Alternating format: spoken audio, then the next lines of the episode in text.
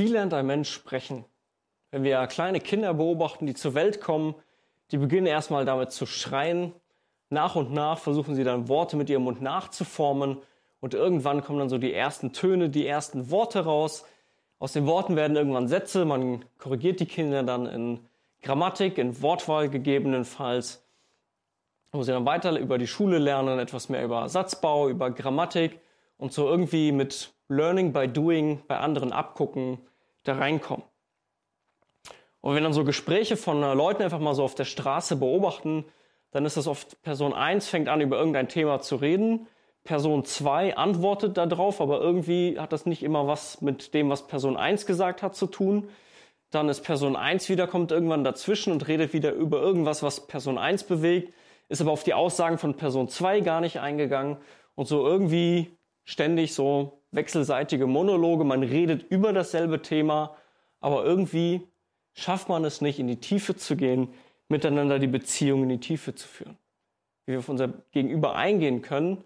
Und dabei gibt es einfach einige praktische Tools oder Kommunikationsschulungen, um genau das zu lernen, wie man ein Gespräch in die Tiefe führen kann, zielführend führen kann.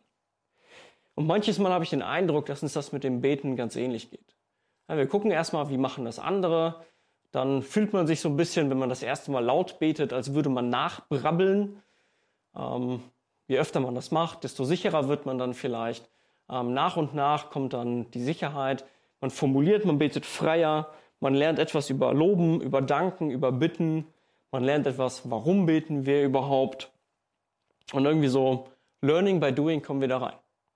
Und das ist schon mal etwas richtig Gutes, aber manches Mal passiert es mir, dass das Gebet irgendwie oberflächlich bleibt. Dass ich es nicht schaffe, in die Tiefe zu führen, wie ich auf Gott eingehen kann. Und dieses auf Gott eingehen und so ein Gespräch mit Gott in die Tiefe zu führen, das beginnt mit einer Einladung von Jesus. Und dazu möchte ich lesen aus Matthäus Kapitel 11. Matthäus Kapitel 11, die Verse 28 bis 30. Und da sagt Jesus, kommt her zu mir alle, die ihr mühselig und beladen seid, so will ich euch erquicken. Nehmt auf euch mein Joch und lernt von mir, denn ich bin sanftmütig und von Herzen demütig, so werdet ihr Ruhe finden für eure Seelen. Denn mein Joch ist sanft und meine Last ist leicht. Und eine solche Aufforderung, zu Jesus zu kommen, finden wir immer wieder in der Bibel. Männern gegenüber, Frauen gegenüber, Kindern gegenüber, in den unterschiedlichsten Situationen. Komm wie du bist. So lädt Jesus die Menschen ein. Und ich habe mir einmal die Aufgabe stellen lassen, ähm, gewisse Sätze zu vervollständigen, die beschreiben, wie ich gerade bin, wie ich gerade denke, wie es mir gerade geht. Und da heißt es dann in den Aufgaben, dass man einen Satz vervollständigen soll, wenn ich daran denke oder an die Situation denke, fühle ich mich. Wenn ich das mache, fühle ich mich.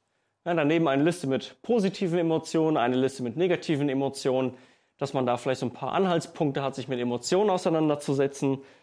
Und ich habe für mich so die Begriffe analysiert, wie kann ich die von dem Begriff abgrenzen und überlegt, okay, trifft das in der Situation oder in der Aktion auf mich zu oder eben nicht. Ja, das ist so mein Umgang mit Gefühlen, wo ich manchmal gar nicht selber weiß, was so in mir drin vorgeht.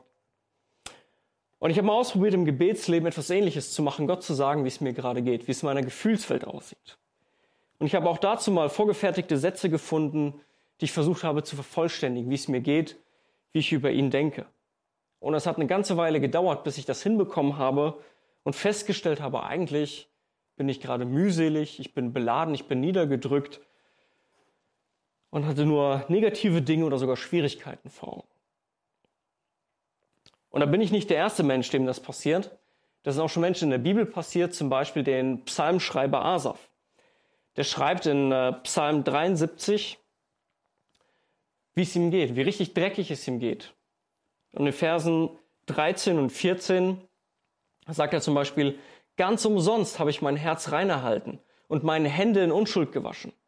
Denn ich bin doch den ganzen Tag geplagt worden und meine Züchtigung war jeden Morgen da.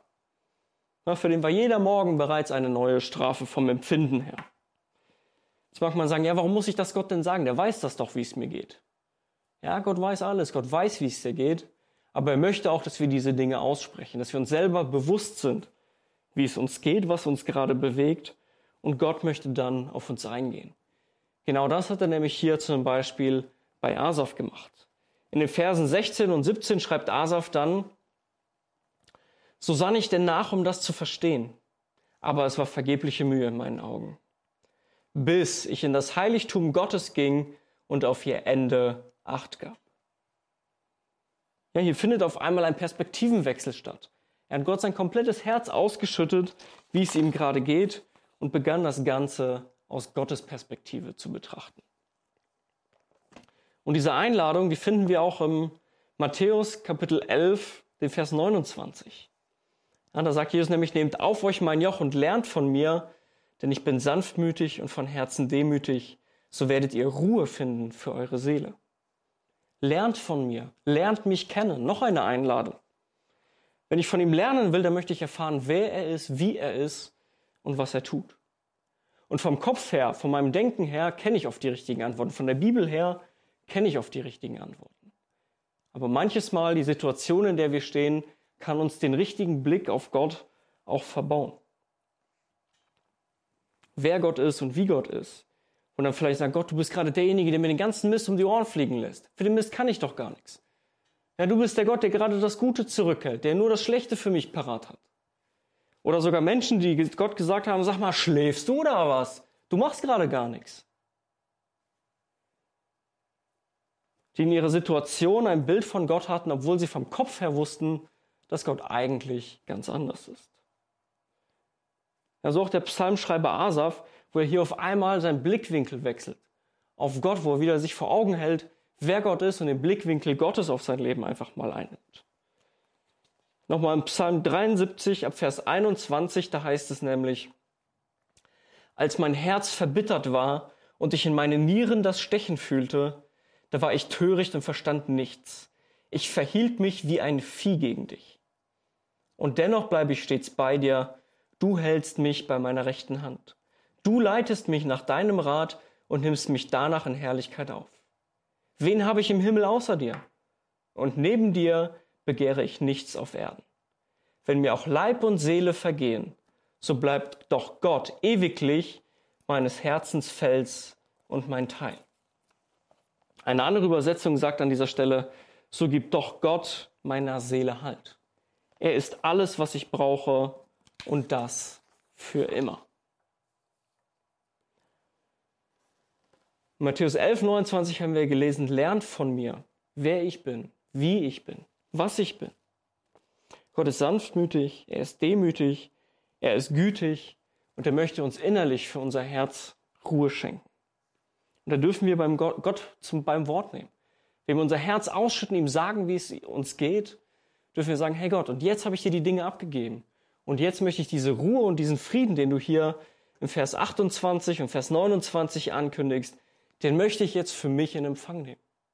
Ich darf Gott beim Wort nehmen, denn Gott möchte mir begegnen.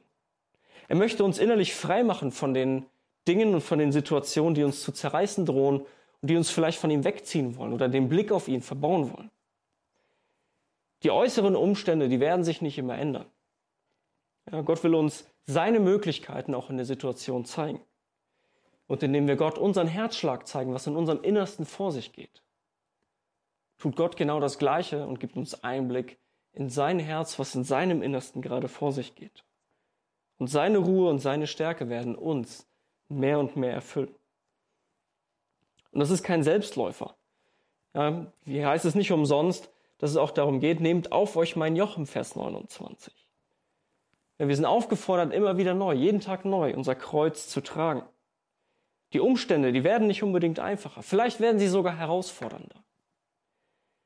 Aber da ist es wichtig, Zeit mit Gott zu verbringen, den Herausforderungen mit Gottes Ruhe, mit Gottes Stärke entgegenzusehen, die er uns schenken möchte, wenn wir ihn lassen. Amen.